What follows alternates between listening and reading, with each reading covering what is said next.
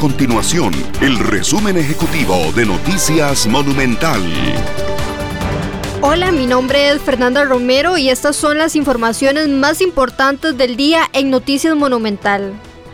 Este lunes marcó el regreso gradual a las aulas de más de un millón de niños y jóvenes a nivel nacional, luego de que el Ministerio de Educación Pública diera por inaugurado el curso lectivo 2021 de manera simbólica en el Colegio Técnico Profesional de Purral.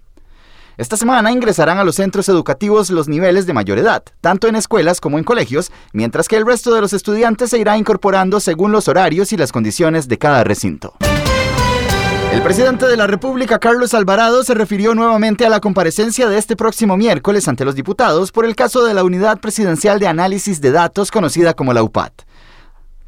El presidente negó que vaya a llevar la comparecencia ante los magistrados de la Sala Cuarta, pese a que insiste en que comparecer en el plenario legislativo sería inconstitucional. De acuerdo con el mandatario, presentar algún reclamo ante la Sala Cuarta podría malinterpretarse como miedo o como un ocultamiento.